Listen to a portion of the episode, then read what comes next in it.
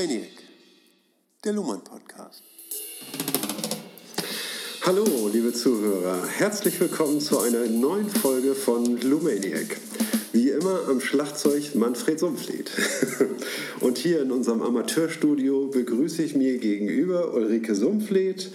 Und mein Name ist Joachim Feldkamp und heute mache ich mal die Einführung, weil hier haben wir es jetzt mit einer besonderen Sendung zu tun. Die gehört jetzt nicht in, den, äh, in unser Programm, was ja darin besteht, das Recht der Gesellschaft durchzuarbeiten. Dieses ist eine Sondersendung und es geht um das Thema Systemrelevanz. Man hört heutzutage oft, dass äh, das Wort dieses oder jenes sei systemrelevant, Banken sind systemrelevant und dieses und jenes sei auch noch systemrelevant. Und da stellt sich für uns als Systemtheoretiker natürlich die Frage, äh, sprechen wir von demselben oder sprechen wir von etwas ganz anderem? Ne?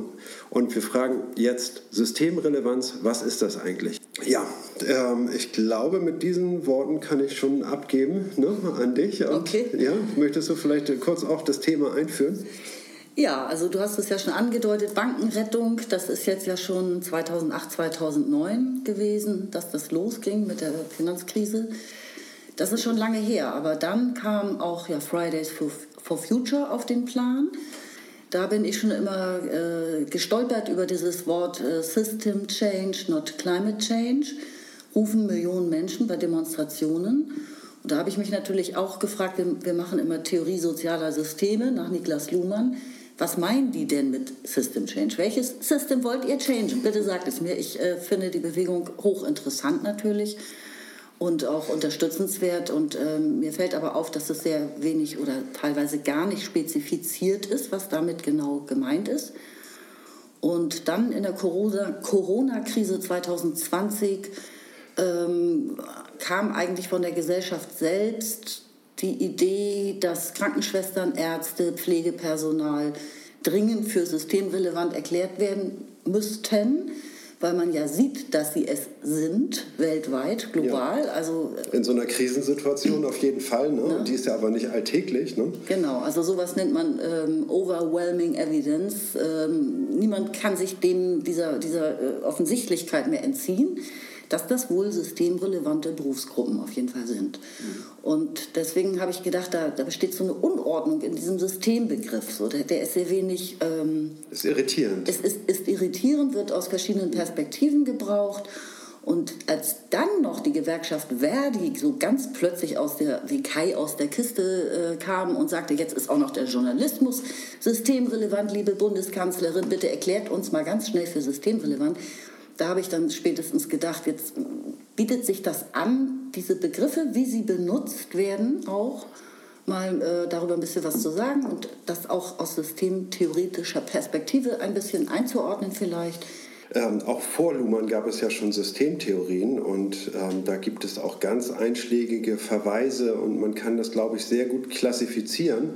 Wenn diese Leute von Systemrelevanz sprechen und dann Banken retten, weil sie sie für systemrelevant halten, da lassen sich ganz klare Rückschlüsse ziehen, äh, welcher Art diese Systeme gestaltet sind. Hm? Und wir müssen, äh, wir denken halt möglicherweise interessiert, dass ähm, Leute, die ansonsten eben auch nicht viel mit Luhmann zu tun haben und denken, wir brauchen da auch eine, erstmal einen kurzen Überblick, was, genau. was Luhmann als System versteht, um dann zeigen zu können, inwiefern das abweicht ne, von ja. dem, was Luhmann meint, irgendwie, ne, was für ihn ein System ausmacht, was sind die Charakteristika eines ähm, Systems im Luhmannschen Sinne, im Sinne der Luhmannschen Systemtheorie.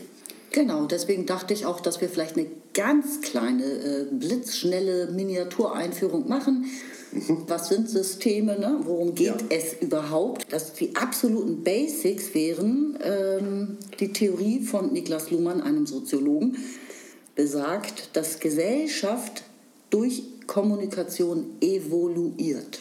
Mhm. Ja, also die Evolution der Gesellschaft vollzieht sich durch Kommunikation.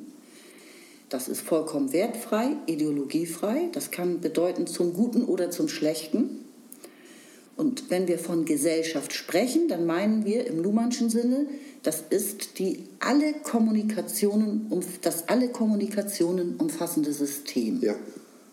Man könnte sagen, die Grenzen der Kommunikation und die Grenzen der Gesellschaft sind kongruent. Hm? Also das, Richtig, ist, das ist die Besonderheit der Luhmannschen Systemtheorie. Ne? Also er stellt das als eine, als eine These in den Raum und sagt, Gesellschaft ist Kommunikation. Das ist ein Vorschlag, irgendwie der ähm, als eine konstruktivistische Theorie verstanden werden kann ne, und ist ein Theorieangebot, die jetzt keinen Anspruch auf Wahrheit beinhaltet, sondern ein, äh, sondern ein Angebot macht, was, äh, womit man arbeiten kann und was man dann ev äh, evaluieren kann und, äh, und fragen, ob das nicht ein guter Ansatz ist, ne, den, man, mhm. den man weiter verfolgen sollte, ob dadurch nicht äh, gewisse Prozesse, die sich in der Gesellschaft vollziehen, transparenter werden ne, oder, oder stört diese Theorie. Ne, ist sie, äh, bewährt sie sich nicht. Ne? Ja, ich, also ich denke manchmal, wenn man das so in den Raum wirft, ne, Gesellschaft entwickelt sich, evoluiert durch Kommunikation, dann klingt das manchmal vielleicht verdammt banal. Mhm. Viele Leute denken überhaupt nicht weiter über diesen Satz nach, so, weil ja, wir kommunizieren alle, Kommunikation ist wichtig, jeder nickt, ja. Aber die Bedeutung, die Folgen, die Konsequenzen dieser Theorie sind wirklich radikal und das kann wirklich das Weltbild völlig auf den Kopf stellen, ja. wenn man sich damit weiter beschäftigt, was es in der Tiefe bedeutet im Zusammenleben. Und es ist auch eine, eine wissenschaftliche Revolution, kann man sagen, denn denn diese, die Art dieser Theorie ist, ist vollkommen neu und bricht mit traditionellen Modellen, nämlich die Soziologie hat vorher mit Handlungstheorien gearbeitet. Genau. Ne? Und wir haben es jetzt mit einer Kommunikationstheorie zu tun. Und genau dieser Punkt, der wird auch, äh, wenn wir von Systemrelevanz sprechen, zum Tragen kommen, jedenfalls in einer, in einer Darstellung, die äh, ich für heute vorbereitet habe ne, dass wir darüber sprechen müssen, was sind Handlungssysteme im Unterschied zu Kommunikationssystemen. Ja, super. Äh, das könnte ich nicht, bin ich dir sehr dankbar, dass du das vorbereitet hast. Zum Start würde ich noch mal sagen, Butter bei die Fische. Joachim, was sind jetzt überhaupt Systeme? Oder was sind keine Systeme? Also kann man, das, äh, kann man da Kategorien aufstellen oder ja, also äh, vielleicht machen wir das Ganze äh, am Anfang etwas plastisch. Und zwar gibt es ja in dem, in dem Buch äh, Soziale Systeme, in dem Luhmann erstmalig seine Systemtheorie als vollständigen Entwurf vorstellt, gibt es solch eine, eine Liste, ne, was wir ähm, welche Art von Systemen es gibt. Ne? Und da gehe ich auf, ähm, auf diese Liste hier ein. Ähm, es gibt Systeme, das sind Organismen. Es gibt Systeme, das sind Maschinen. Ja. Es gibt psychische Systeme und es gibt soziale Systeme. Ich lasse es einfach mal nur bei diesem Es gibt. Ne? Und, mhm. ähm, und wir haben sozusagen ähm, eine, äh, eine Vergleichbarkeit erstmal hergestellt und sagen, es gibt, äh, es gibt Organismen, es gibt Maschinen, psychische Systeme und soziale Systeme. Jetzt muss man auf den äh, Biologen Umberto Maturana und ähm, seinen, ähm, seinen kongenialen Freund ähm, Francesco Varela äh, haben zusammen ein, ein Buch verfasst, das heißt ähm, Der Baum der Erkenntnis.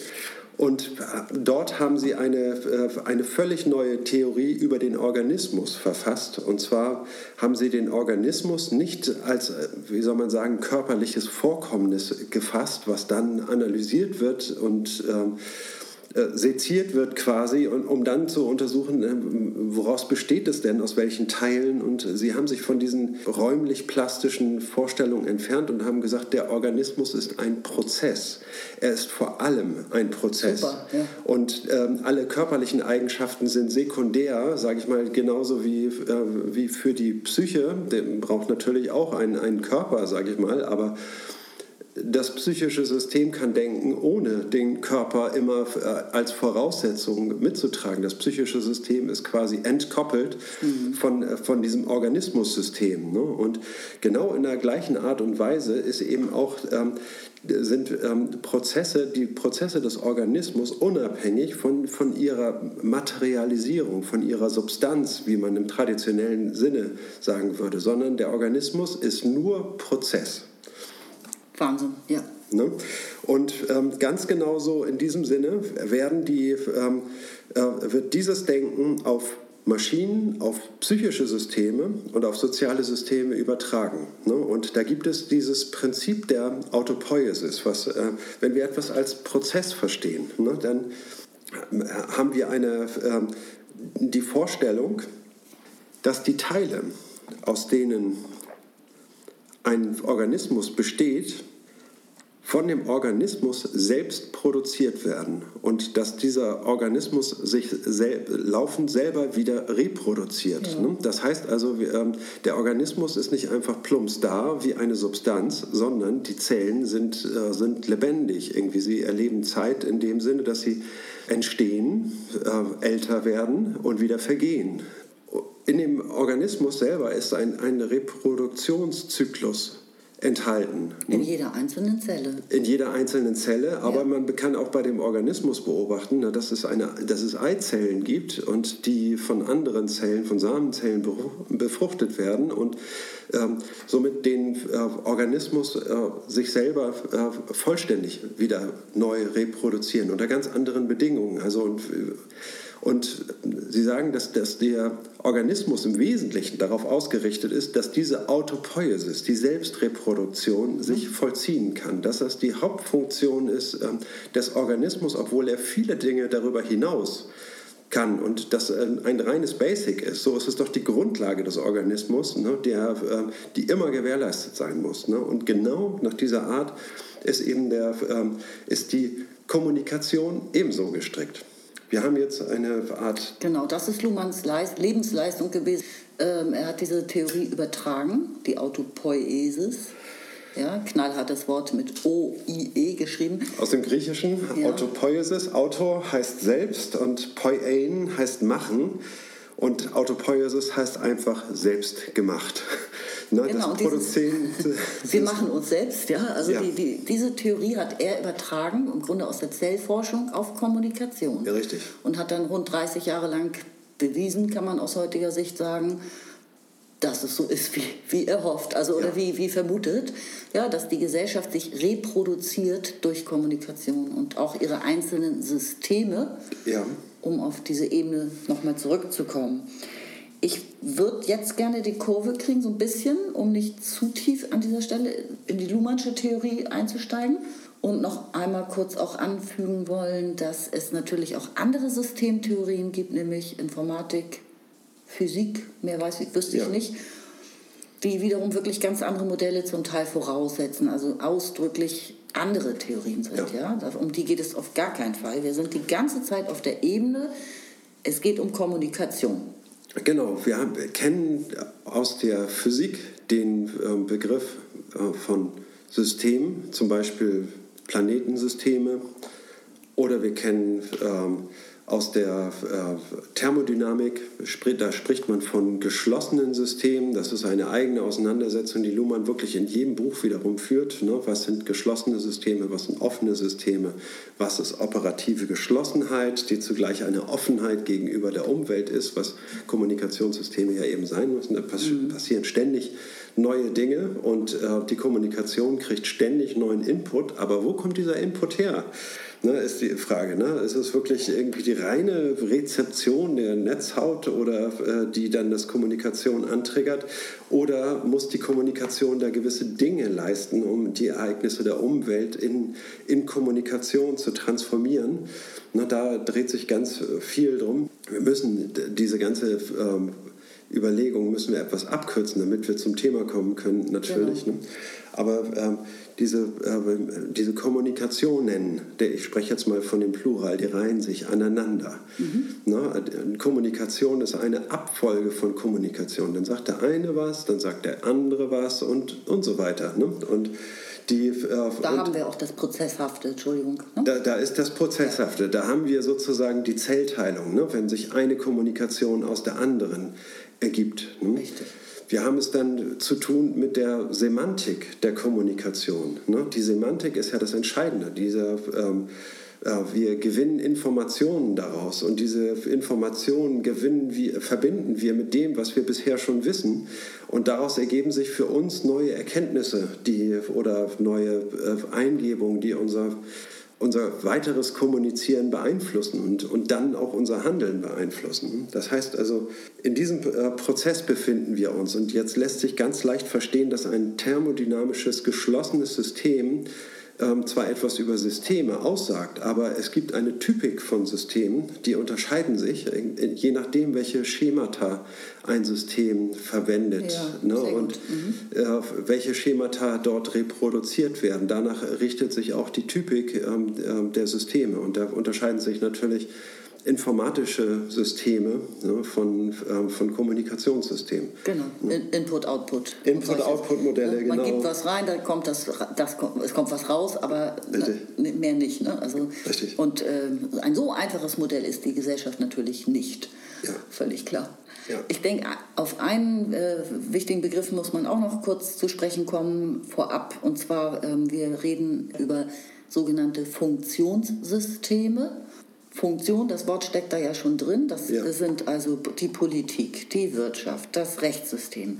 Was haben wir noch? Wir haben Wissenschaft, Massenmedien, Kunst, Religion, Erziehung, Medizin. Vielleicht habe ich jetzt was vergessen, aber Ja. es sind um und bei etwa nur zehn Systeme.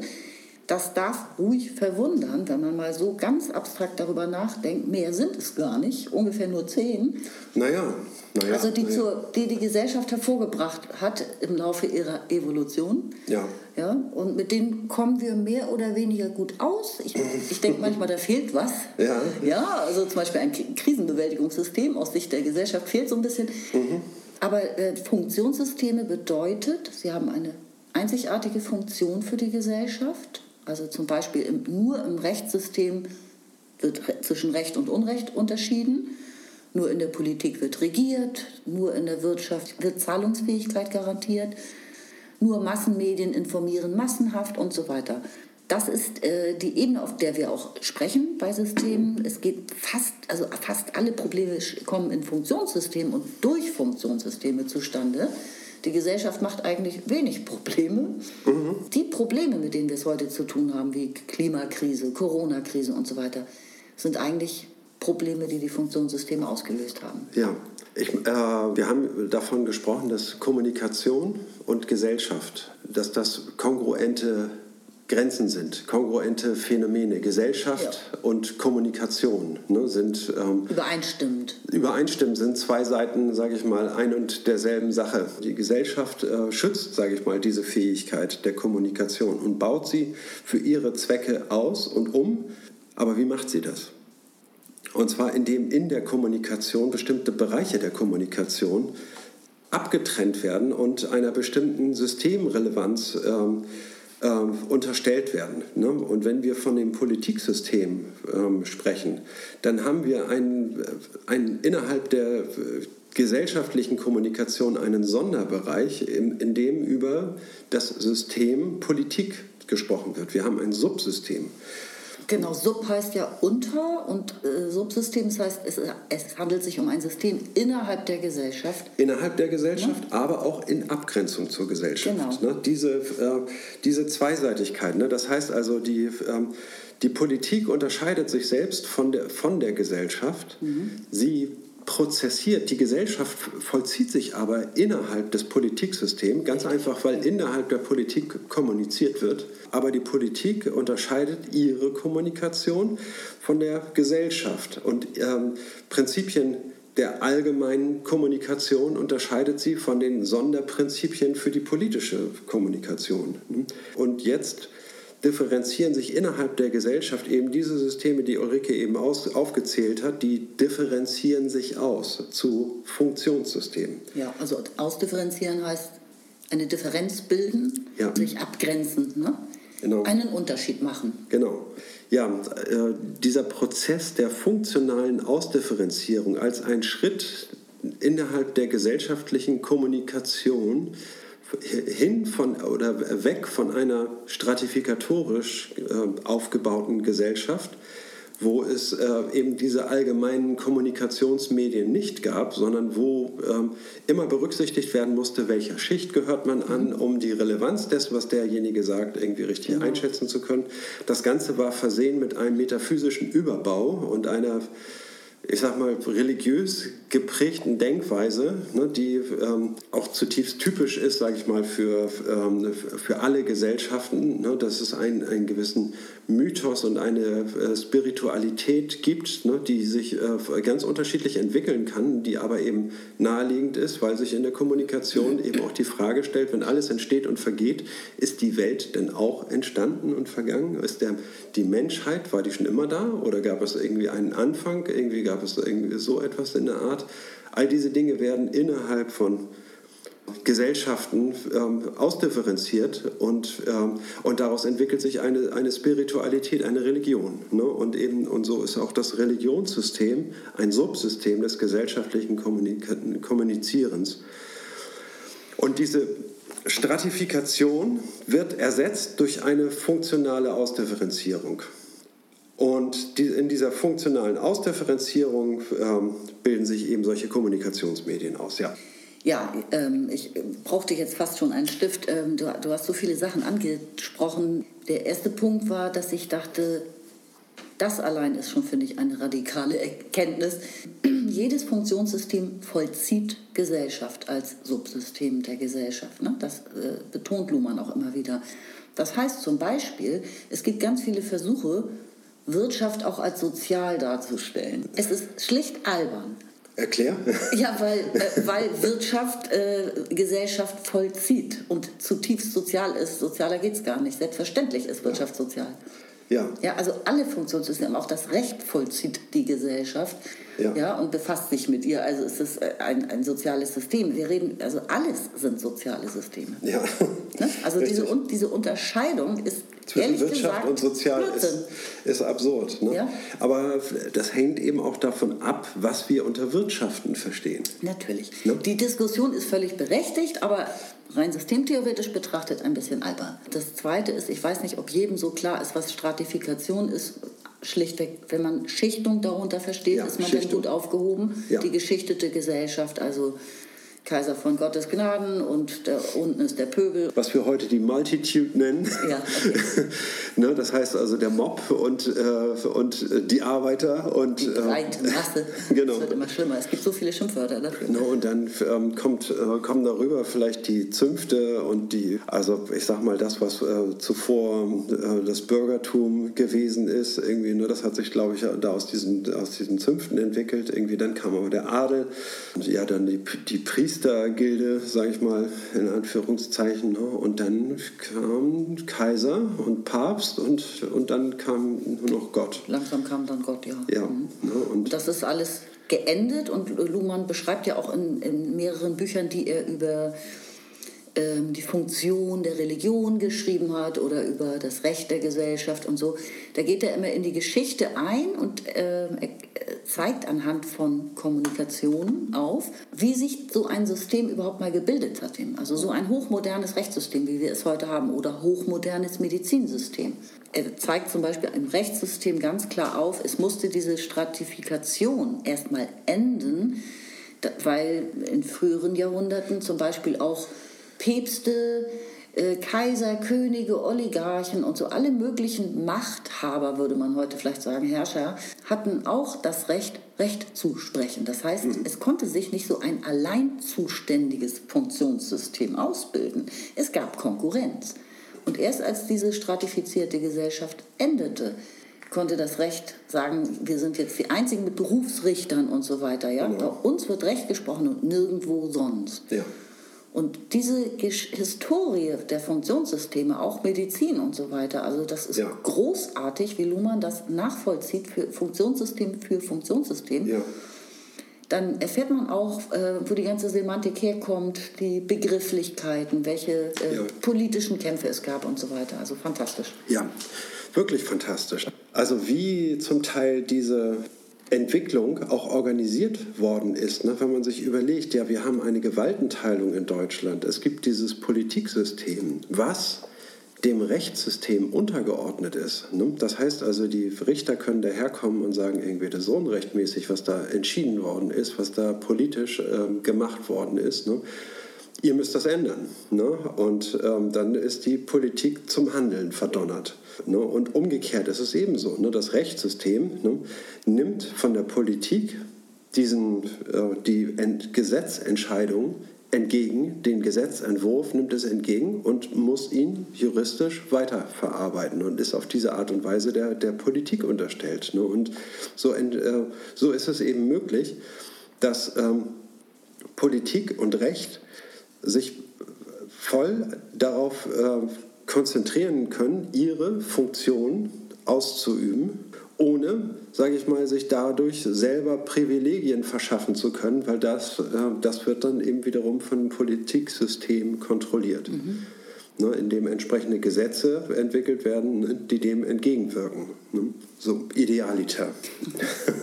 und das schafft ein Medium, sage ich mal, und ein, ein, eine Kommunikations, äh, dass das Recht sich voll auf seine Funktion äh, fixieren kann und dass alle juristischen Diskurse sich daran ausrichten, an dieser Funktion. Ne, darum geht es. Ne, das heißt also, das heißt funktionale Ausdifferenzierung, ne, sich sozusagen vom Adel abzutrennen. Da werden jetzt keine Privilegien mehr zugestanden, sondern wir haben eine, eine Rechtsordnung und die gibt vor, äh, wie es läuft. Ne? Mhm. Und nicht der Adlige ne, als Person. Also man löst sich auch von diesen, von diesen Vorrechten, Privilegien einzelner Personen und kommt zu einem, dadurch zu einer funktionalen Ausdifferenzierung des Rechts. Ja, das Recht, du lieferst mir jetzt eine, eine gute Vorlage, äh, um vielleicht den Übergang mal zu schaffen, weil zum Thema Systemrelevanz würde ich als ja. erstes auch mal so ganz allgemein sagen wollen, im Moment, aktuelle Lage, ist es so, Systemrelevanz ist justiziabel.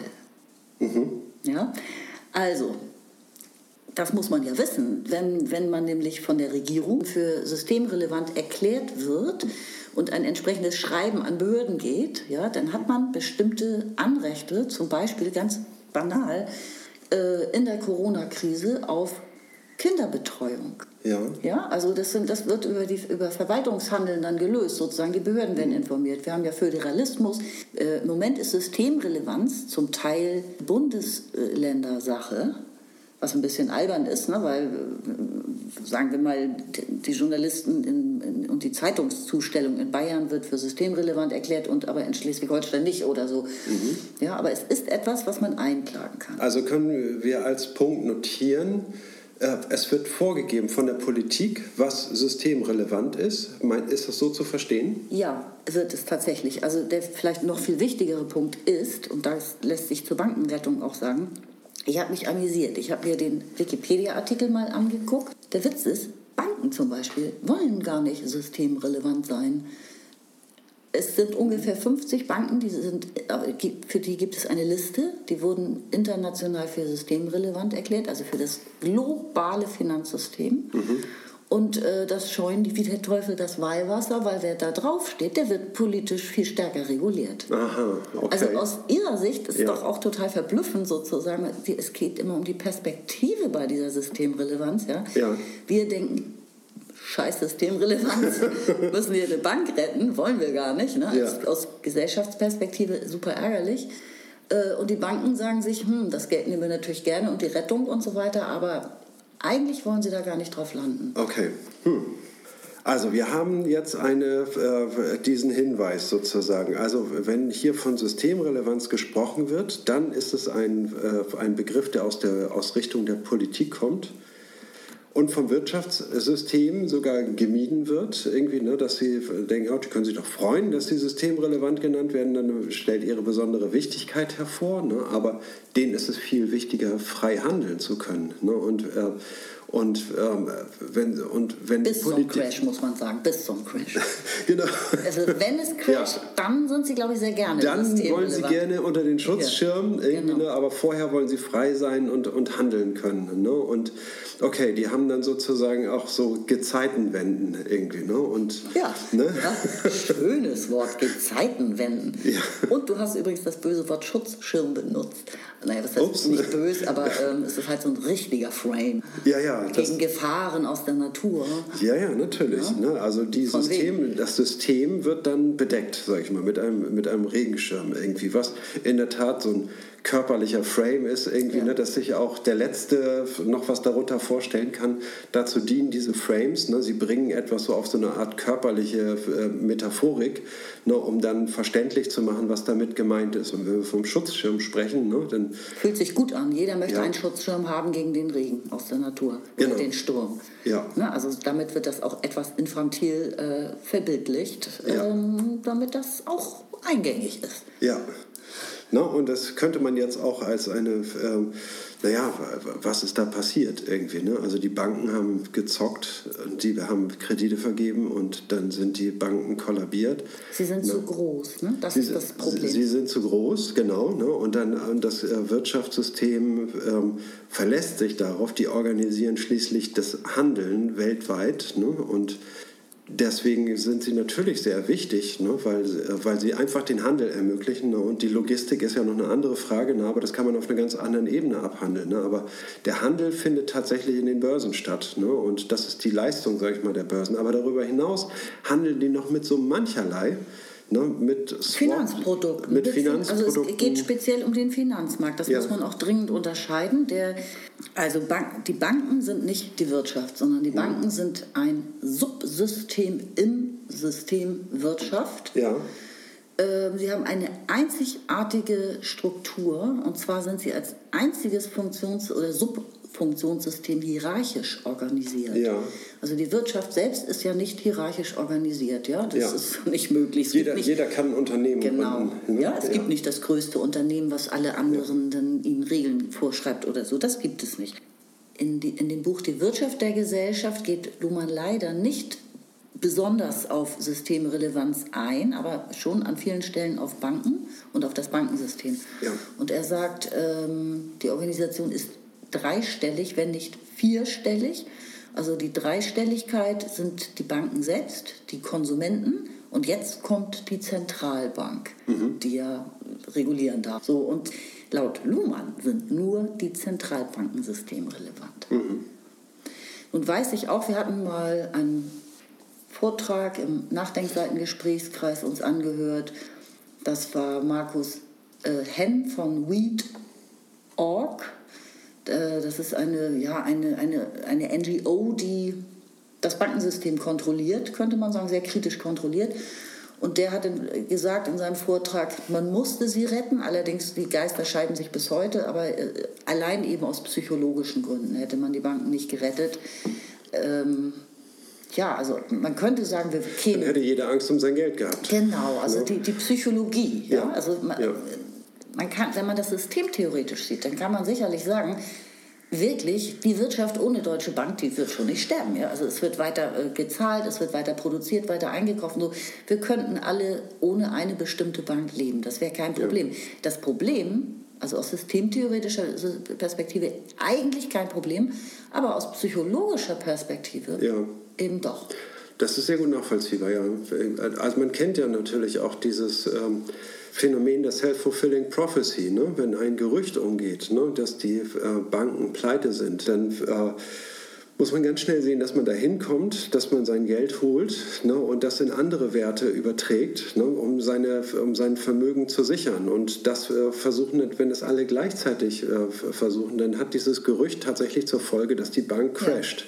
Und die Banken sind ja mit mehr als jedes andere System mit allen anderen Systemen verschachtelt. Ja. Das muss man auch. Ich glaub muss, muss dem noch kurz was hinzufügen, nämlich irgendwie, das ist heute nicht mehr so, ne, denn diese Banken geben sich gegenseitig ähm, äh, Garantien, wenn eine Bank zahlungsunfähig wird, ne, dass, sie, äh, dass andere Banken dafür mit einstehen. Ne, und so ist eben dieses Bankenbündnis, also was auch aus EZB und I, BIZ. BIZ, ne, Bank für internationalen, internationalen Zahlungsausgleich. Genau. Und die sind eben, äh, das sind die ähm, ähm, Organisationen, sage ich mal, die für solche Zahlungsausgleich, äh, die den organisieren und dafür Regeln etablieren und dann eben auch über Währungen äh, äh, das Ganze in die, in die richtige Richtung steuern. Ne? Und dann auch Empfehlungen aussprechen, die, Kreditwürde, die Kreditwürdigkeit. Also sie haben eine sehr dominante Position auf jeden Fall ne? und sind, ähm, können auf diese Art und Weise aber das Bankensystem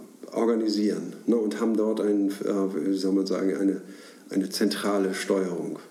Aber wir müssen, finde ich, jetzt unbedingt zu einem Punkt zurückfinden. Ich glaube, wir haben schon erstmal in den Blick bekommen, was mit, systemrelevant, äh, mit Systemrelevanz gemeint ist. Und jetzt müssen wir diese Vergleichbarkeit mit Luhmannscher Systemtheorie herstellen. Einverstanden? Ja. Und an dieser Stelle würde ich äh, gerne einen ganz abstrakten Diskurs führen, Handlungssysteme und Kommunikationssysteme miteinander zu vergleichen. Wenn wir von diesem Bankensystem und von der Systemrelevanz von Banken sprechen, dann sind das äh, Zwecksysteme, die zweckorientiert sind. Ja. Ne, und, und Zwecke sind die Ziele von Handlungen. Das heißt also, Handeln ist eigentlich nur ein Handeln dann, wenn es an einem gewissen Zweck orientiert ist. Und wenn wir von den Banken sprechen, dann sind diese Banken an einen, äh, an einen Zweck gekoppelt, ne, der ganz konkret ist. Der Zweck einer Bank ist ja, den Wohlstand zu sichern. Zur Sicherung des Wohlstandes braucht es ein beharrliches Wirtschaftswachstum. Ne? Und das ist ein ganz hart definierter äh, Zweck. Und wenn wir von, äh, von dieser Systemrelevanz sprechen, na, dann ist es ganz klein ein Handlungssystem, kein Kommunikationssystem. So viel sei zunächst mal vorweggeschickt. Ich habe folgendes Buch von, äh, von Luhmann zur Rate gezogen und zwar stammt das aus den 70er Jahren. Das ist noch lang vor, äh, vor soziale Systeme, aber da hat natürlich Luhmann sich auch schon intensiv mit, äh, damit auseinandergesetzt. Ne? Und ähm, dieses Buch heißt Zweckbegriff und Systemrationalität und ist geschrieben worden 1973. Das setzt sich genau mit diesem Thema auseinander, warum Zwecksysteme etwas anderes sind. Zunächst mal äh, muss man dazu sagen, irgendwie, dass ein Zweck nicht, wie soll man sagen, immer schon gegeben ist, sondern ein Zweck wird äh, spontan gesetzt. Ne? Zu irgendeinem Zeitpunkt setzt man sich ein Ziel ne? und sagt, dieses Ziel möchte ich gerne erreichen. Bin gespannt. Ne? Mhm. Und ähm, dann werden die Handlungen, sage ich mal, wenn die Bereitschaft auch dazu da ist, ne? von ähm, überhaupt äh, diesen Prozess anzugehen, etwas, ähm, äh, etwas zu tun, ne, um etwas zu erreichen, etwas anderes zu erreichen, ne, ist, ist eine Handlungsbereitschaft schon vorausgesetzt. Es gibt nur Zwecke, wenn es auch eine Bereitschaft zu handeln gibt. So, und das heißt, äh, Zwecke haben einen Anfang und Zwecke haben auch ein Ende. Ne? Handlungssysteme mhm. haben leider irgendwie, äh, wie soll man sagen, das Stigmata, dass sie immer irgendwann scheitern. Ne? Denn wenn man das erreicht hat, irgendwie, wenn man etwas erreicht hat, dann möchte man das sichern. Warum Und, scheitern? Enden einfach. Hm? Könnte man nicht einfach sagen, dass sie enden? Also ihr Ziel erreicht haben, dann sind sie doch nicht gescheitert. Naja, ich sag mal so, also äh, wenn, wenn, ein Fußballprofi, ne, der äh, kommt jung in die, in die Liga und, äh, und äh, entwickelt sich ganz toll und spielt wunderbaren Fußball und, und irgendwann wird er zu alt für den Fußball. Und das zeigt sich daran, dass er im Spiel scheitert, sozusagen, dass er seine, ähm, okay. dass seine, seine Strategien keine Überlegenheit mehr haben und seine ähm, und, Na gut, also the rise no? and fall of everything, ja? Sozusagen, the rise and fall of everything, ja, sehr schön. okay. Ist das ein äh, Literaturzitat oder? Das ist mein eigenes Zitat. Oh. Ich heiße übrigens Ulrike Sumpfle. Sehr schön. Genau, Zwecksysteme, äh, die scheitern am Ende. Ne? Damit, das ist ein Stigmata, sage ich mal, was sie mit sich tragen. Mhm. Kommunikationssysteme scheitern nicht. Die, die, sind unendlich. Die sind unendlich. Äh, Kommunikationssysteme beginnen immer mittendrin. Sie haben keinen Anfang, ja. ne, sondern, sie, äh, sondern sie beginnen irgendwo in der Mitte. Sie haben nicht dieses Anfangsproblem. Was Handlungssysteme haben. Okay. Kannst du da jetzt irgendwie noch eine Brücke oder den Schwenk zurückbekommen zu Banken? Ja, naja, äh, ich, der Weg ist noch ein, äh, noch ein Stück weiter, aber dann will ich das zurückführen, auf jeden Fall zu diesem Punkt. Ähm, also wieder auf die Banken zu sprechen zu kommen ne, und auf Systemrelevanz sprechen zu kommen. Wir haben sozusagen diese Konstruktion und wir sehen, sage ich mal, auch ähm, in, der, in der heutigen Zeit, in den heutigen Krisen, die wir erleben. Und nur in diesen Krisen kommt dieser Begriff der Systemrelevanz zur Sprache. Durch die Too Big to Fail Unternehmen, die es früher nicht gab. Ja, genau. Oder doch, vielleicht gab es sie früher auch. Es Ja. gab ja, früher, Entschuldigung, auch früher die Fugger und so weiter. Also Ja. mächt- mächtige Ja. Handelsunternehmen Ja. gab es natürlich früher auch. Das äh, nehme ich, glaube ich, zurück. Das gab es wohl schon immer. Schluchz. Ja. Ja, also wir sprechen hier von einem, von einem Scheitern, dem natürlich äh, ein Erfolg, sage ich mal, vorangegangen ist. Ne? Das heißt also, ähm, es ist ein enormes, wenn man sich diese modernen Städte anguckt, äh, New York und, und Dubai und so, das ist, was daraus hervorgegangen ist, ist unglaublich ne? und es ist phänomenal. Ich finde das äh, wirklich sehr stark eine Perspektivfrage, ob, ob das ein Erfolg ist. Ja, aber ich spreche ja nicht von Moral.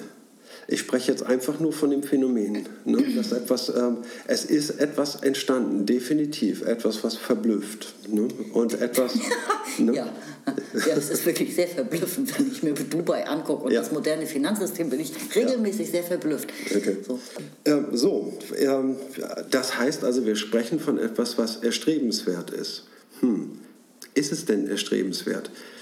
Wenn wir uns überlegen, dass, diese, dass Handlungen eigentlich immer so mit solch einer Selbstverständlichkeit vollzogen werden, weil es eben auch so, so normal ist, irgendwie ähm, das zu machen, morgens aufzustehen und zur Arbeit zu gehen. Wir machen uns nicht jeden Tag äh, wieder bewusst, irgendwie, ne, wie sinnvoll unser Handeln ist, jeden Tag zur Arbeit zu gehen, sondern wir gehen einfach zur Arbeit ne, und machen, machen das so. Das heißt also, die Handlung äh, äh, verselbstständigt sich gegenüber der Zwecksetzung und wenn man sich daran erinnert, an die Zwecksetzung, dann sagt man sich irgendwie, ja, aber eigentlich ist ja alles in Ordnung und alles wunderbar, irgendwie, ich mache ja das Richtige und äh, kann mein Handeln fortsetzen. Ne? Und diese Funktion haben Zwecke eben auch. Sie werden definiert und man handelt danach und in der Retrospektive kann man sein Handeln daraufhin überprüfen, ob man diesen Zweck erfüllt hat und wenn ja, ist es gut und wenn nein, ist es nicht gut. Ne? Aber wir vergessen dabei, dass wir während der ganzen Zeit nicht die Zwecke, die wir uns gesetzt haben, in Frage stellen. Denn diese, ähm, die Zwecksetzungen haben eine, eine hochgradig normative Bedeutung für uns, für unser Handeln. ne? Und, äh, und bringen unser Handeln in eine, äh, in eine Richtung. Und wenn wir von dem Handlungssystem sprechen, ne, dann ist, sage ich mal, die Kritik an dem, an dem Zweck, an dem Ziel, die, das dieses Handlungssystem verfolgt, ne, ist der blinde Fleck. Ne, das heißt also etwas, was nicht in Frage äh, wird. Das heißt, eine Zwecksetzung ist per se und äh, per Definition ist sie erstrebenswert. Okay. Ne? ja. Sie ist per Definition erstrebenswert und sie ist nicht wählbar, schreibt Klumann. Ne? Das heißt Mhm. also, dass, äh, man kann, äh, sie ist alternativlos. Es gibt keine andere Wahl. Irgendwie, ne, wenn ich in diesem Zwecksystem denke, ne, dann ist, das, äh, ist diese Zwecksetzung alternativlos. Mhm. Ne? Und ähm, wenn ich sie denn nicht äh, in regelmäßigen Abständen hinterfrage.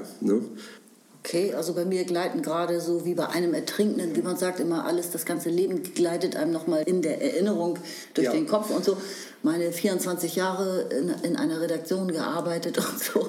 Wie oft habe ich den blinden Fleck wahrgenommen? Wie oft habe ich das kritisch gesehen, was ich da mache? Mhm. Ähm, Wie oft war ich mir dessen bewusst, in was ich drin stecke und so weiter? Also Ja. vielleicht bin ich da ja nicht ganz der Bevölkerungsdurchschnitt, kann schon sein, aber ähm, Ja. solche Sachen gehen mir durch den Kopf, wie unbewusst man handelt vielleicht oder dass man da auch nicht rauskommt und dass, dass es diesen blinden Fleck gibt, finde ich interessant. Ich könnte dem aber nicht komplett zustimmen, weil ähm, jeder hat doch diese Momente, in denen er den Zweck durchschaut, äh, dem er da gerade folgt, insbesondere bei der Arbeit Ja. und, und das kritisch reflektiert. Ich glaube, das äh, kann man schon heutzutage sagen, dass das beide Teile der Bevölkerung tun. Nun ja, dann man denkt drüber nach, trinkt ein Bier und dann macht man am nächsten Tag weiter, weil man keine anderen Möglichkeiten sieht. Aber Jein. das keimt schon mal nein, auf. Nein, das, äh, so verhält es sich leider nicht. Denn äh, dann ist es so, also gerade diejenigen, ne, die in der Umsetzung äh, und äh, sehr erfolgreich sind, ne, die akkum- akkumulieren einen, einen gewissen Wohlstand. Ne, und äh, mit dem Wohlstand steigt die Sorge um den Verlust. Ja. Ne? Und, äh, und äh, diese Angst ne, lässt dass äh, bestimmten Leuten, sage ich mal, ihr Handeln alternativ, äh, lässt ihr Handeln alternativlos werden. Ne? Das heißt also, sie äh, haben Angst irgendwie, dass sie alles verlieren. Und genau das Gegenteil von dem passiert, woran sie die ganze Zeit gearbeitet mhm. haben, ne? nämlich äh, dieses ähm, ähm, Geld zu akkumulieren. Ne? Und das, das drohen sie zu Sie ja. ihnen drohen die Fälle davon zu schwimmen. So, also ne? Und das wollen sie auf, um jeden Preis verhindern, natürlich. Ne? Und wir können sozusagen diese, ähm, an dieser Zwecksetzung kaum arbeiten durch Kommunikation, weil es eben starke Kräfte gibt, die das, äh, die das ähm, verhindern. Ne? Oh, was meinst du jetzt? Also finde ich super interessant. Aber was meinst du mit starke Kräfte gibt, die es verhindern? Also es wird wenn, einem, wenn man, die, man wird man so die, erzogen regelrecht sozusagen. Wenn man die Zwecke kritisiert, ne? ja, okay. wenn man die Zwecke kritisiert ne? und an den, an den Grundfesten feilt, wenn man jetzt äh, äh, hinterfragt irgendwie, ne? ist ewiges Wachstum das Richtige? Ja. Ne? Wie, das, das wie die Postwachstumsgesellschaft Hartmut Rosa, ne? wir sind ja in Jena gewesen und haben irgendwie einen wunderbaren Kongress dort gehört. Und Danke, dass du das noch einwirfst, weil vorhin hast du gesagt, Wirtschaft muss immer wachsen. Das kann man auch anders sehen. Ja. Also es gibt ja eine Degrowth-Bewegung. Ja, genau. Die stellen das in Frage, ne, aber natürlich furchtbar erfolglos. Ne? Und das ist der, ähm, so, ja. Ähm, nicht verheddern. Ne? Nein, nicht verheddern. Ich wollte noch einen, Gedanken loswerden. Ne? Das heißt also, wenn man also in solch einem Handlungssystem drin steckt, dann ist, äh, wie soll man sagen, das Erstrebenswerte nicht hinterfragbar. Die ist kongruent mit der Zwecksetzung.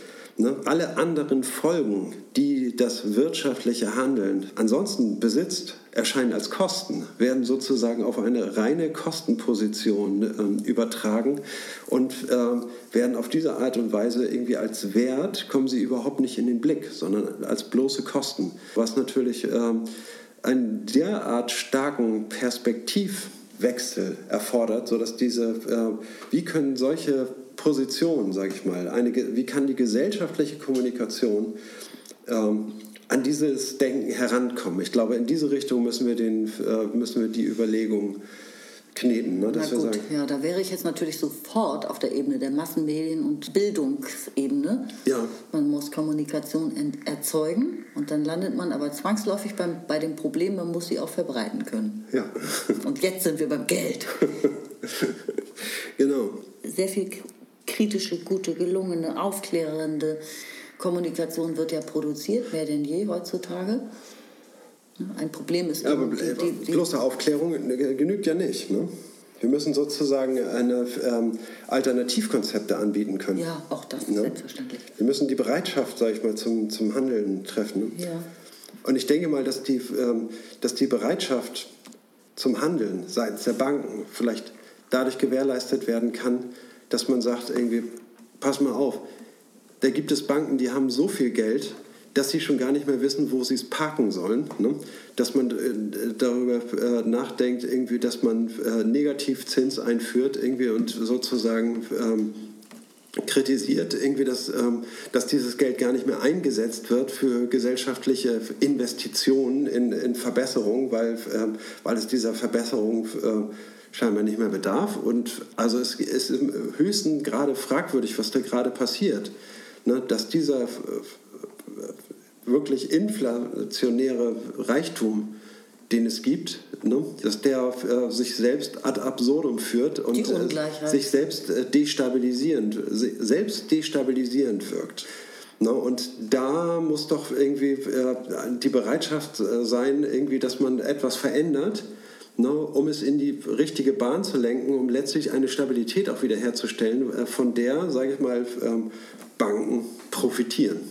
Aber ne? die Stabilität wäre doch aus Sicht der Gesellschaft, ich sage das jetzt absichtlich mal ein, so einfach, ähm, dadurch herzustellen, dass man, an der, dass man die Größe reduziert. Dass man ja? die, die Größe der Banken Die, die Größe der Banken oder auch anderer Unternehmen, ja, egal ob es jetzt eigentlich Banken sind, aber die, ähm, eine Systemrelevanz ähm, gucken wir uns den Energiemarkt an, den, Medi den Medizinmarkt, ich sage absichtlich immer Markt jetzt, mhm. ja. die Massenmedien ist auch ein Markt und so weiter. Also eigentlich überall haben wir fünf, manchmal zehn, zwölf Player. Mhm. Das sind eigentlich immer globale Player.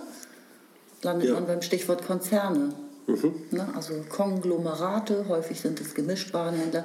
Ja. So, nehmen wir einfach nur mal die Größe als vielleicht das verbindende Element, diese, diese Größe, Kon Konzerngröße. Ähm, für die, der Gesellschaft würde es doch sehr helfen, wenn sie einfach eine Größenkorrektur einziehen würde. Wenn man, und zwar eine Größenkorrektur, glaube ich, in, in, also man muss, ja, sag ich mal, den Leuten das schmackhaft machen. ne?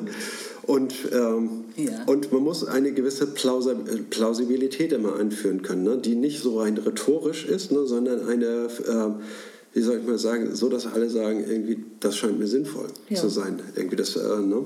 Bin ganz bei dir, natürlich. Ne? Und wenn man, wenn man jetzt Banken kritisiert ne? und äh, sagt, ähm, ja, wie können wir diesen Prozess stabilisieren? Ne? Naja, also ich meine, die Banken sagen irgendwie, wir müssen das machen, weil die anderen das ausmachen. Wir müssen mit Swaps handeln, ne, weil andere Banken so erfolgreich damit sind, irgendwie, ne, dass sie uns in Grund und Boden handeln. Ne? Also müssen wir auch mit Swaps handeln, ne, um, diese, um da ein Gegengewicht zu schaffen. Wenn das die Legitimation ist, ne, dann kann man doch einfach sagen, irgendwie, okay, der Handel mit Swaps wird jetzt verboten und dann ist, äh, und dann ist äh, die Situation bereinigt. Neue Spielregeln irgendwie. Ne? Es wird ein bisschen schwieriger, sage ich mal, das schnelle Geld zu machen. Ne? Aber es, wird, ähm, äh, es ist letztendlich stabiler ne? und dieses astronomische Wachstum ähm, ist sowieso nicht gut. Ne?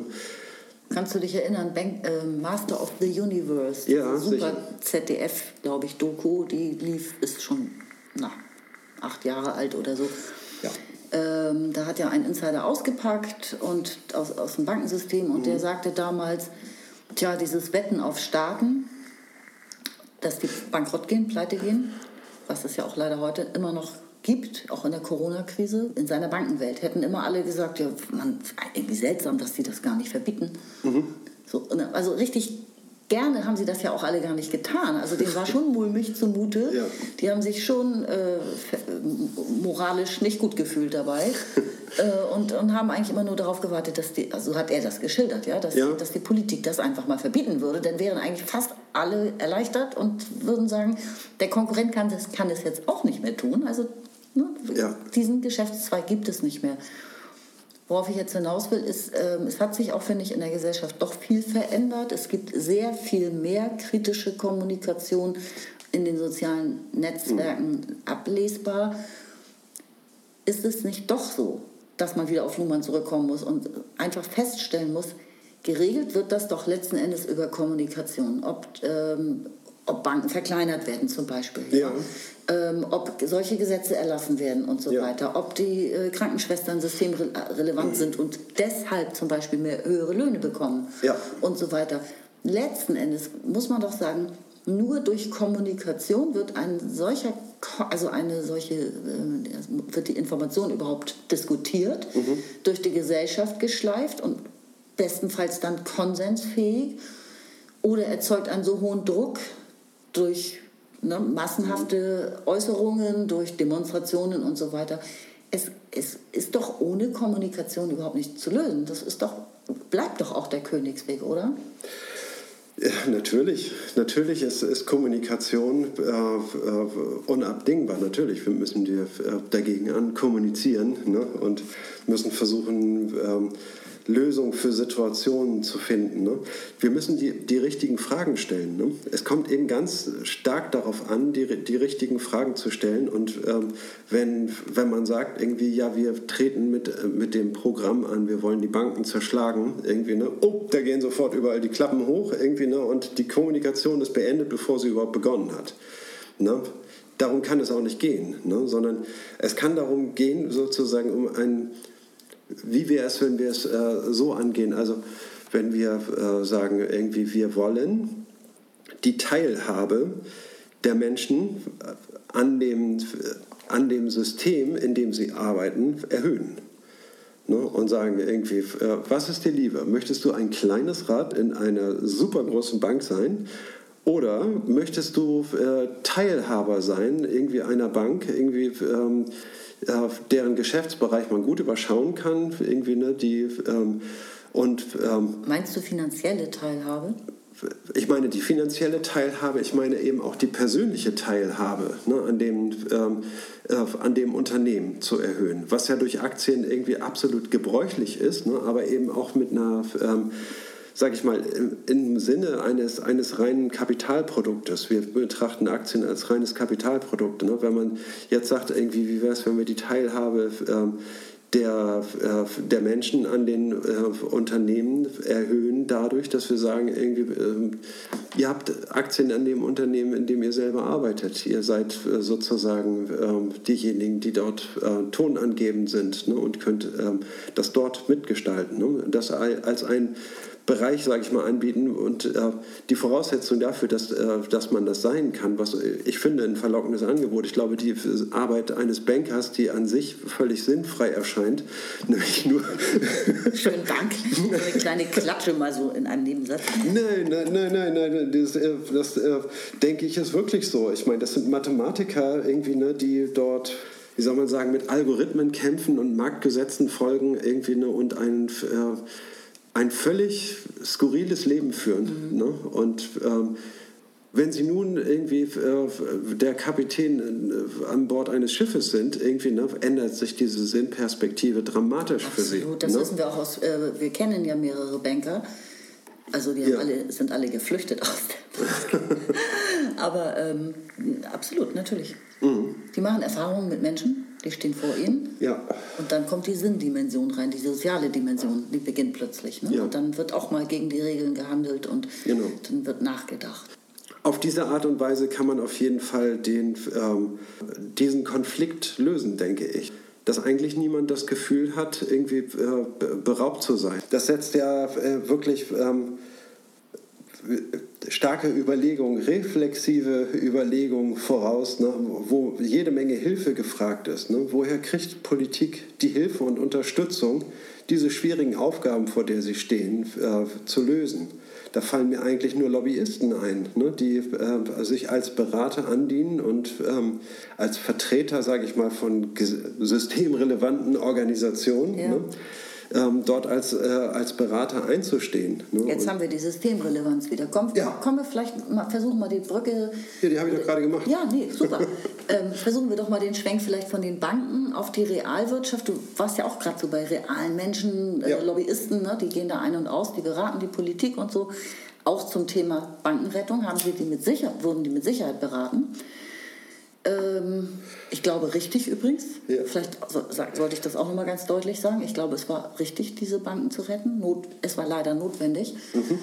Ähm, jetzt zu den Krankenschwestern, den Ärzten und so weiter. Da wird diese Systemrelevanz in einem ganz anderen Zusammenhang gebraucht, auf einer viel erdigeren Ebene, die wir alle vor Augen haben. Also eine große Bank zu retten, hat keinen Spaß gemacht. So, da ist man vielleicht nicht mal selbst Kunde und so. Nee, da war ich sauer. Da war ich echt sauer. Da war, okay, da war man sauer. Aber ja. äh, deine Sauerkeit ist jetzt, glaube ich, nicht repräsentativ für die Gesamtbevölkerung. Also, ja, irgendwo war ich auch dankbar, dass es irgendwie weitergeht, so, ne? aber irgendwie war ich auch sauer, dass, ähm, dass das Geld da in, in, Kanälen verschwindet und dass Steuerzahler zur Kasse gebeten werden und für, für, für die Zockerei von doofen Bankern äh, gerade zu stehen. Richtig, aber es hat sich, du musst zugeben, dieses Momentum der persönlichen Betroffenheit ist bei Corona so hoch wie bei nichts anderem.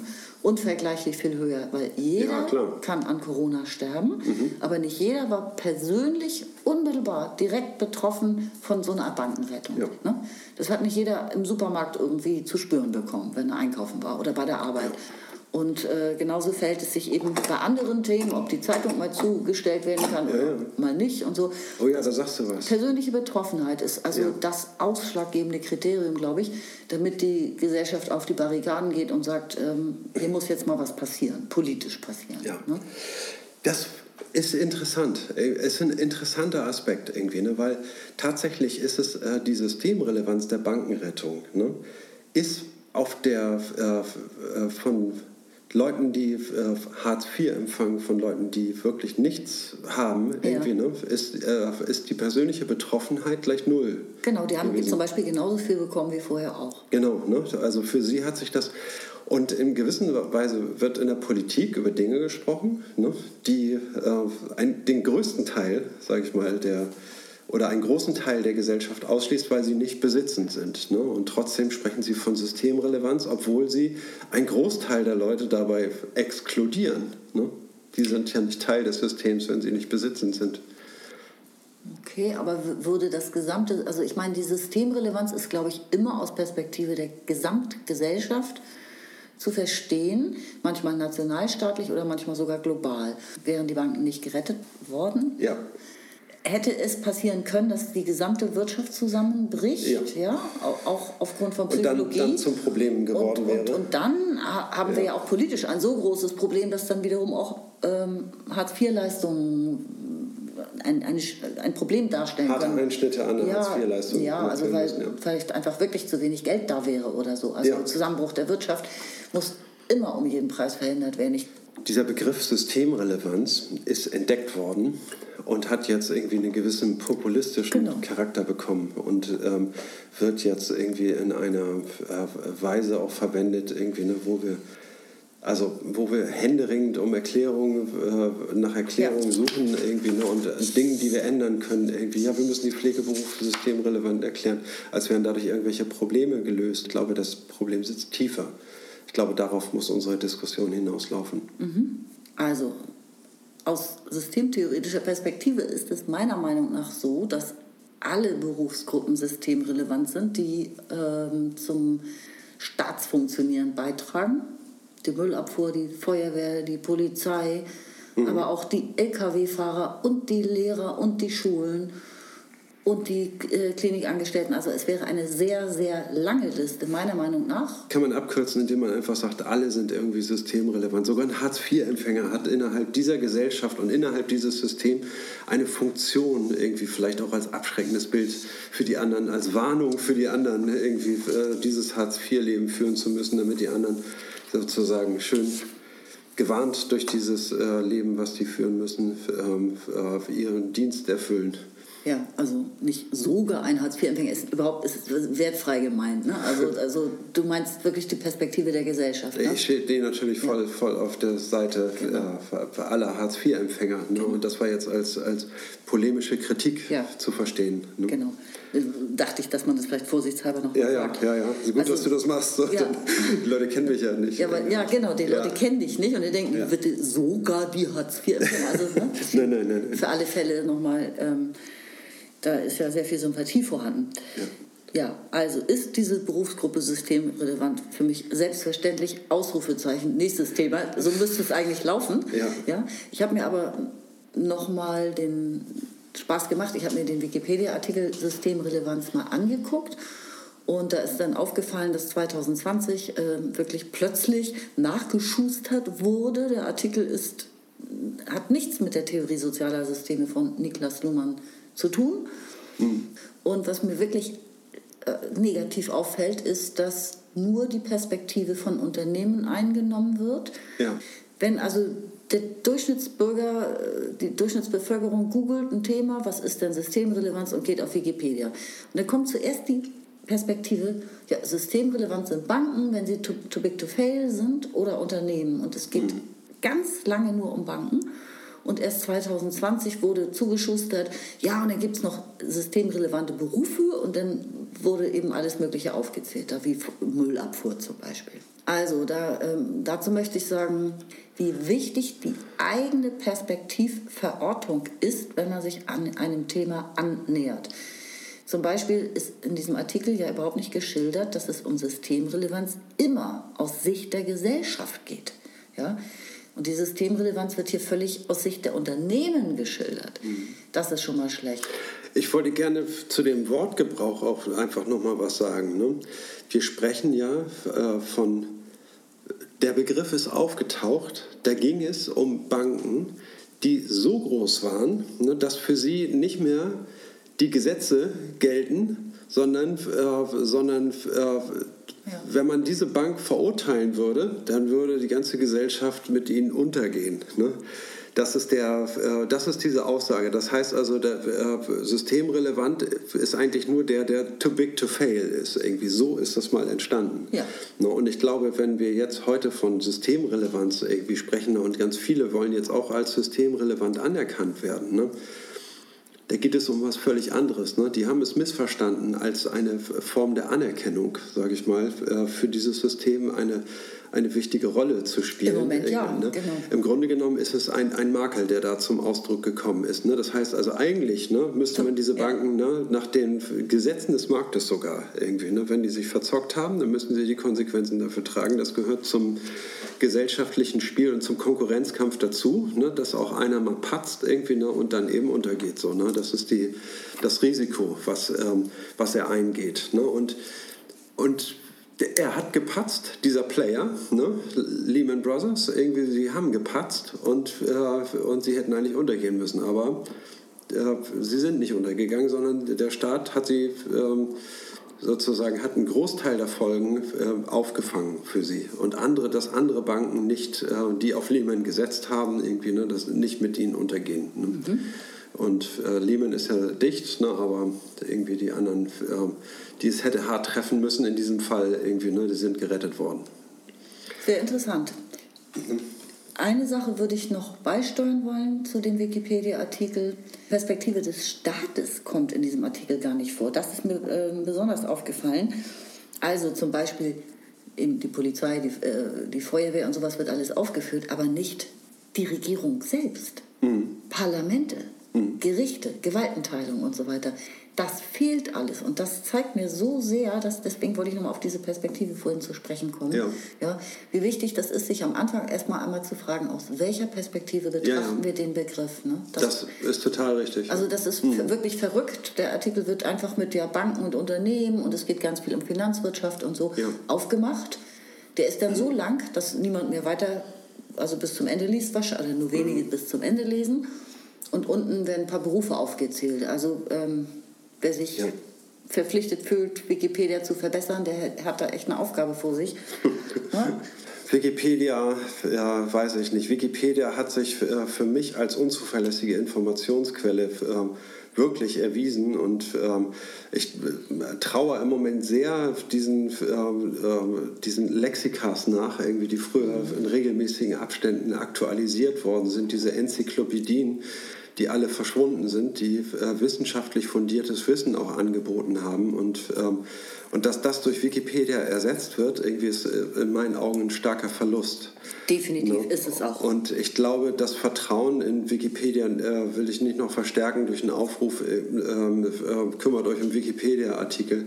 Ich finde, dass ähm, es Zeit für Nachfolgemodelle von Wikipedia ist und dass wir uns darüber nachdenken müssen, wie kommen wir an, an äh, vernünftig gepflegtes, äh, fundiertes Wissen über einen Gegenstand, wenn wir äh, ja. uns die Mühe machen, darüber einen Artikel nachzulesen. Ja, und dieses vernünftig fundierte Wissen würde ja, äh, liefert ja Luhmann.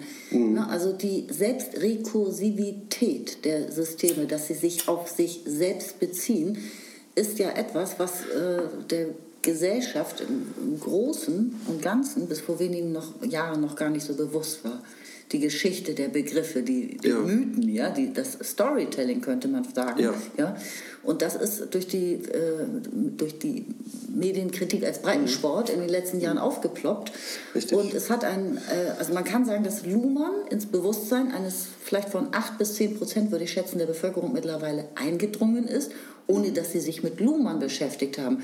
Einfach durch Medienkritik, die immer stark auf diese blinden Flecken der Selbsterkenntnis, auf die mangelnde Selbstkritik ähm, ne? und ja. auf, auf die extreme Selbstrekursivität der Funktionssysteme hinweisen.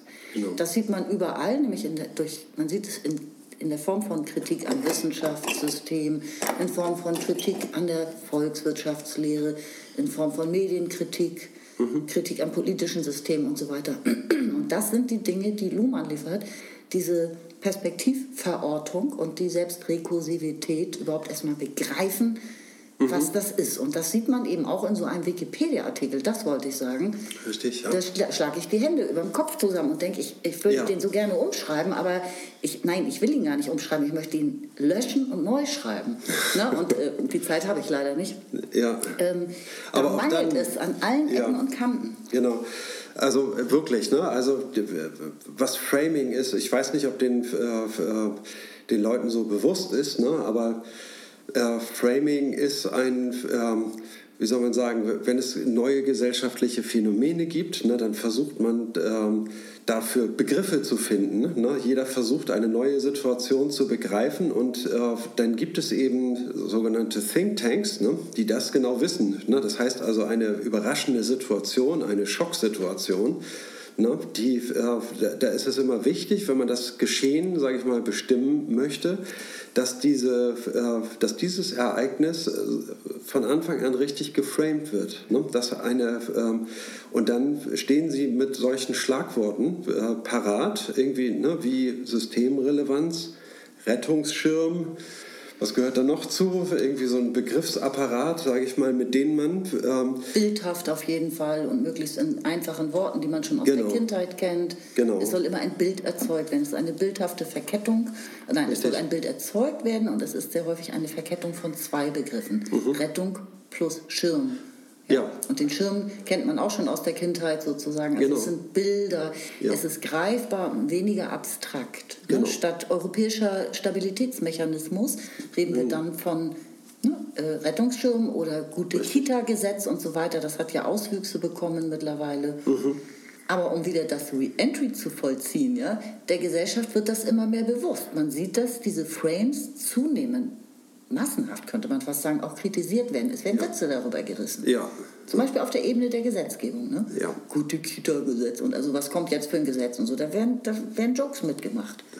Richtig. Ne? Also es sind letztlich, ähm, denken ähm, äh, auch Berater von Politikern darüber nach, mit welchen Worten irgendwie man äh, eine Situation beschreiben kann und die äh, und diese werden dann halt in Reden und Ansprachen verarbeitet irgendwie und ähm, das wird dann über, über Nachrichten vermittelt. Irgendwie die Nachrichten fassen das dann nochmal abstrakt zusammen und präsentieren das Thema, äh, wenn sei es geht es um Corona oder geht es um Bankenrettung, ne? Äh, auch Corona, da gibt man einen äh, sehr abstrakten wissenschaftlichen Sachen einen gut klingenden Namen ne? und der ist plötzlich auch da und äh, dient, sage ich mal, als neues Wort dafür, dass man Sinnressourcen äh, daran anknüpfen kann und ähm, wir sprechen hier durchaus von Kommunikation. Ne? Aber wir, müssen uns auch eben bewusst machen, dass, äh, dass Klärungsprozesse ähm, voraussetzen, dass man genau weiß, worüber wir sprechen und dass man weiß, irgendwie, welche Begriffe, welche Implikationen äh, in sich tragen. Ne?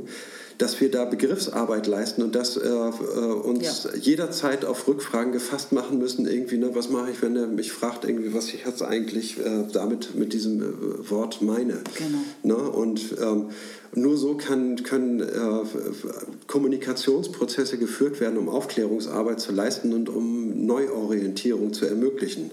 Ne, und äh, dieser Begriff Systemrelevanz äh, trägt eindeutig nicht dazu bei, weil er völlig im, Dunkeln lässt, was eigentlich das System ist. Ne?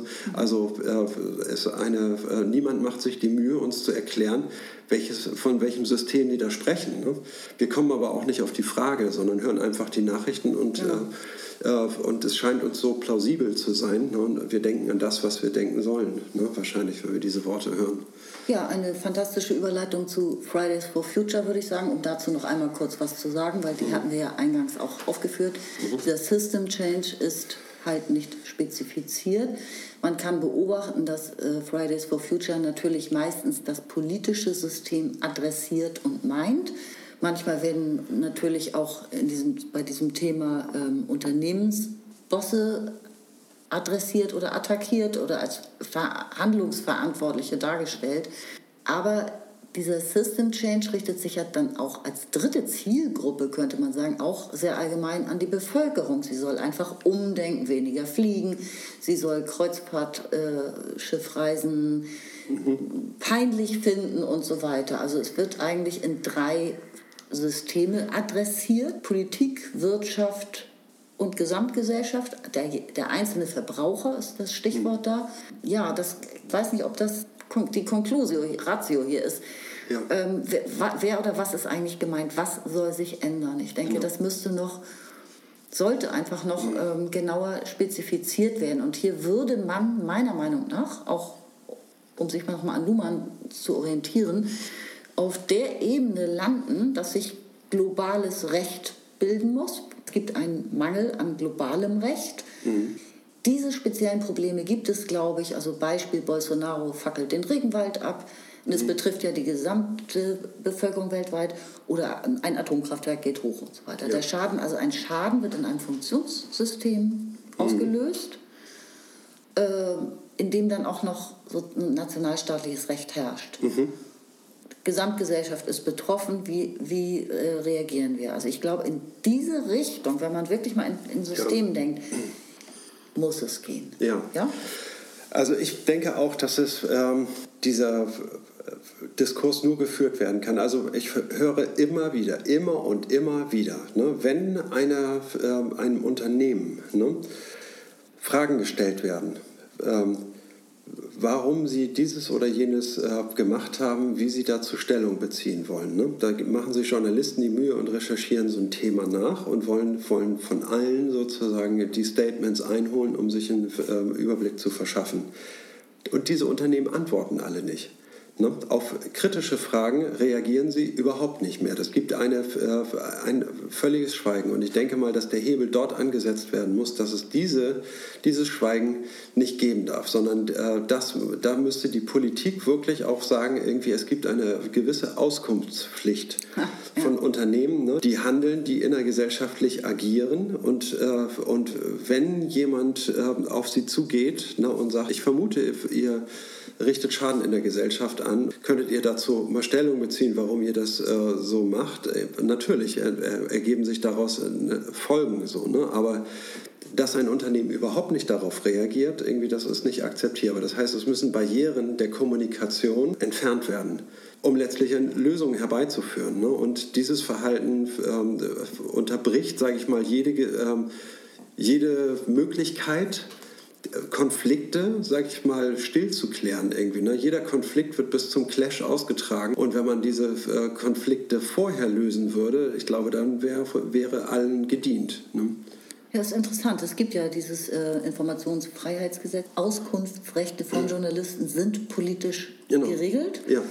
Ähm, das ist wirklich nicht meine Domäne, aber soweit ich jetzt weiß, betrifft es bislang eben nicht privatwirtschaftliche Unternehmen, sondern immer nur Behörden, also Ja. den Staat selbst. Genau. Ne, der Staat Wenn regelt, es- wie der Staat informieren muss. Genau. Also wenn es um ganz substanzielle Dinge geht, irgendwie, ne? wie, wie Geld, ne? Bilanzen und so weiter. Es gibt Ja, verschiedene ja. Gesellschaftsformen. Bilanzen müssen dem, Steu- äh, äh, dem Steuerzahler ähm, offengelegt werden und äh, nein, nicht dem Steuerzahler, sondern muss der Steuerzahler äh, offenlegen, irgendwie, damit er richtig bewertet werden kann und ist dazu Auskunft verpflichtet. Das, denke ich mal, muss ausgeweitet werden. Eigentlich müssen wir wegkommen von der, von der Diskussion, dass irgendjemandem was weggenommen werden soll, sondern und wieder hinkommen zu dem Punkt, dass wir brauchen einfach neue Regeln und alle können weitermachen. Ne, aber wir müssen, sage ich mal, grundsätzliche Dinge klären, ne, um, ähm, um solche Superkrisen äh, zu vermeiden, ne, die durch ähm, Mangel an Kommunikation und an Handlungsbereitschaft eben ähm, gegeben werden. Ja, wunderbar. Ich habe festgestellt, es äh, gibt äh, im Moment 1.050.000 Google-Suchergebnisse zu dem Thema. Ich finde, Ja. das Wort hat eine steile Karriere gemacht und hat äh, eine komplette Wandlung durchgemacht. Ne? Es war komplett negativ besetzt. I, systemrelevante Banken retten, mögen wir nicht, hin zu einem zu einer höchsten Anerkennung durch die Gesellschaft für Leute, die in Krankenhäusern arbeiten im Moment. Ja, natürlich. Das sind ja die Retter. Also vom Unwort, Ja. sozusagen vom Unwort zum äh, beliebten Begriff. So diese Ja, Wandlung ja. finde ich interessant. Genau, ne, und stellt den Begriff der Systemrelevanz nochmal in ein, nachträglich in ein anderes Licht. Ne? Ja, Das heißt also, wenn Banken System, als systemrelevant anerkannt werden ne, und jetzt ähm, Krankenschwestern, die wirklich alles riskieren, sage ich mal, ihre Gesundheit und ihr Leben, ne, um im Krankenhaus anderen Menschen zu helfen, irgendwie, ne, dann wirft das auf die Systemrelevanz, irgendwie die, von der wir früher gesprochen haben, nämlich die Banken irgendwie in ein, in ein sonderbares rosanes Licht irgendwie und man, äh, man hat das Gefühl, sie werden geadelt dadurch, irgendwie, ne, was eigentlich völlig verfehlt ist irgendwie, ne, weil sie äh, furchtbaren Scheiß angerichtet haben, wenn man das so sagen darf. Ja. Ne? genau. Und ich meine, du lieferst mir jetzt das Stichwort ähm, Handelsblatt, ja, ist ja, ja, ein absolutes Wirtschaftsorgan, ja. Die nehmen wirklich immer die Perspektive der Wirtschaft ein.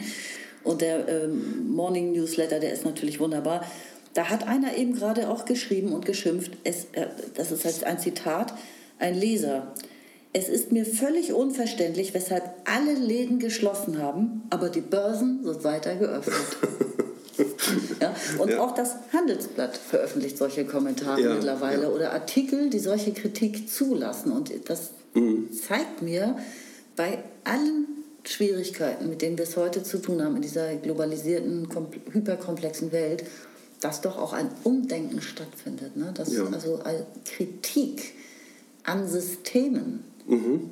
wahrnehmbar, also ich würde sagen empirisch belegbar zunimmt und das Bewusstsein auch steigt, dass diese Kritik erfolgen muss, um ja. die Gesellschaft in eine erträglichere Form zu lenken, Richtung zu lenken. Ja. Also welche Frage mir jetzt nochmal auf den Lippen brennt, ist, ähm, was ist mit den Banken selbst eigentlich? Sind Banken jetzt der Teufel? Also wir verurteilen sie immer wieder. Solange die in ihrer Systemrationalität befangen sind, irgendwie, solange ja. es irgendwie nur um, äh, um Gewinnmaximierung geht, irgendwie, ne, solange erreichen wir sie überhaupt nicht. Ne? Interessant, also ja. es ist im Grunde, es gibt eine Zielgruppe, die würde Banker und Börsianer lauten, dass man versucht, genau. die durch kommunikative Maßnahmen auch mal direkt zu erreichen. Man gleitet dann leicht ins Lobbying ab, ne? in, den, in diesem Bereich, dass man äh, informelle Kommunikation aufnimmt. Richtig. Off the records, äh, Klüppchen bilden sozusagen. Also das hat ja auch immer so ein Geschmäckle. Mhm. Aber ich glaube, ich finde den Gedanken trotzdem super interessant. Es ist nicht zu leugnen, dass mit denen kommuniziert werden müsste.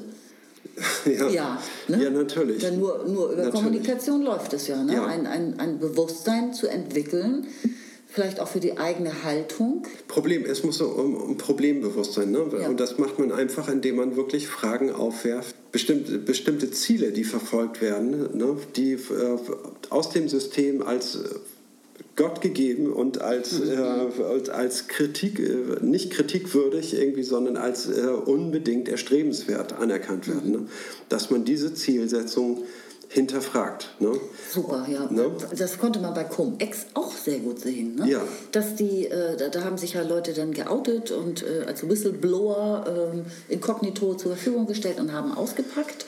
Und äh, die Naivität erstaunt als Zuschauer. Ne? Dieses ja. Nichtbewusstsein, was jahrelang existiert, mhm. dass man den, den, den Stories eigentlich glaubt, aus der Filterbubble, mhm. ja, dass das alles richtig ist, was man macht, dass das äh, moralisch in Ordnung ist, mhm. ähm, dass das System eben so funktioniert und so weiter. Also die Leute eigentlich direkt ja. versuchen, zu adressieren. Das ist ein total interessanter Weg, finde ich. Ja, genau. Also äh, Sie wirklich mit, mit Fragen konfrontieren. Ne? Also Fragen, die Sie in, in Zweifel hineinführen ne? und in Überlegungen hineinführen, ne? Wo, äh, und so, dass Sie irgendwie, äh, dass das Verlangen nach Antworten groß wird. Ne? Mhm. Ich denke mal, dass das ähm, etwas bewegen kann. Letztlich ist es, ähm, sage ich mal, ist es für mich die Voraussetzung dafür. Ne? Das heißt, es ist nicht die Lösung, sondern es ist die Voraussetzung dafür, ne? dass etwas äh, sich bewegt irgendwie. Ne? Die, und man muss sich klar machen, dass die Alternative äh, ist, das äh, abwarten, bis, äh, bis es knallt. So, ne? ja. Und ähm,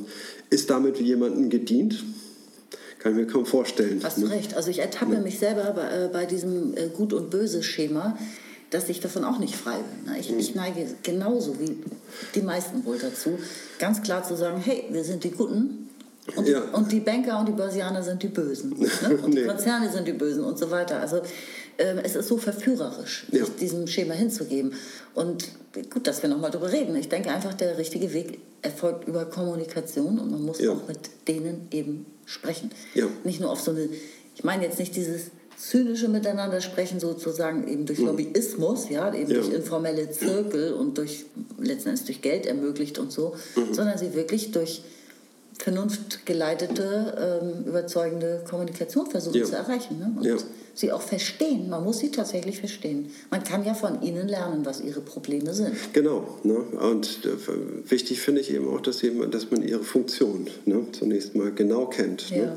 und, sich, ähm, und sich klar macht, irgendwie, was äh, wird da geleistet, sag ich mal, was der, äh, für die Gesellschaft wichtig ist. Ne? Und was ist sozusagen das schützenswerte Gut daran ne? und, und was ist Alternativen äh, behaftet, ne? was, kann, was kann man ändern. So, ne? Das setzt natürlich auch Bildung voraus und Diskursbereitschaft und Diskursfähigkeit. Langer Weg. Ne? Ich glaube, wir kommen jetzt Richtung Ende und mir liegt auch schon ein Schlusswort auf der Zunge, irgendwie, was ich gerne noch anfügen wollte. Ja, ja, bin gespannt. Also äh, ich äh, wollte gerne nochmal darauf zurückkommen. Natürlich sind wir jetzt verpflichtet, äh, das äh, systemtheoretisch im Sinne Luhmanns aufzuarbeiten, dieses Thema. Ne? Und ähm, das, kann, das hat er selber äh, schon in den 70er Jahren eben geleistet in diesem Be Be Buch. Zweckbegriff und Systemrationalität, ne, wo er genau äh, Handlungssysteme und Kommunikationssysteme voneinander unterscheidet. Na, wenn wir von einer Systemrationalität sprechen ne, wenn, und von Systemrelevanz sprechen, dann sprechen wir von einer Systemrationalität, die wir untersuchen wollen. Dann müssen wir auf jeden Fall in diesem Bereich der Handlungssysteme äh, nachsehen. Dann können wir ähm, diese Unterscheidung zwischen äh, autopoetischen Systemen und Handlungssystemen, ja. können wir äh, dann relativ präzise ziehen und sehen, da sind verschiedenerlei Dinge gemeint, ne, wenn wir diesen Begriff analysieren. Aber ich glaube auch, dass äh, viel wichtiger ist, äh, zu zeigen, irgendwie, dass dieser äh, Begriff Systemrelevanz ein Framing ist, ne, der was gesellschaftlich eingespielt wurde, um eine Situation zu bewerten. Mhm. Ne, und ich glaube, das ist ein viel wichtigerer Aspekt, statt jetzt das zu analysieren. Da macht man sich zu viel Liebesmühe ne, und kann das eigentlich gleich in, äh, in das Erlernen der Systemtheorie investieren. Aha. ja. Darum machst du das alles jetzt, jetzt endlich. Krasser Lobbyismus hier. Das ist hier Luhmann-Lobbyismus. Ja, das ist Luhmann-Lobbyismus. Ich gebe zu, ich bin auch ein Luhmann-Ultra. ich auch. Na, herzliche Grüße an dieser Stelle an alle Freunde der Systemtheorie. Das wäre schön, euch mal kennenzulernen. Dann haben wir uns, verabschieden wir uns aus diesem System für heute Abend. Ja. Danke fürs Zuhören und bis zum nächsten Mal. Tschüss. Tschüss.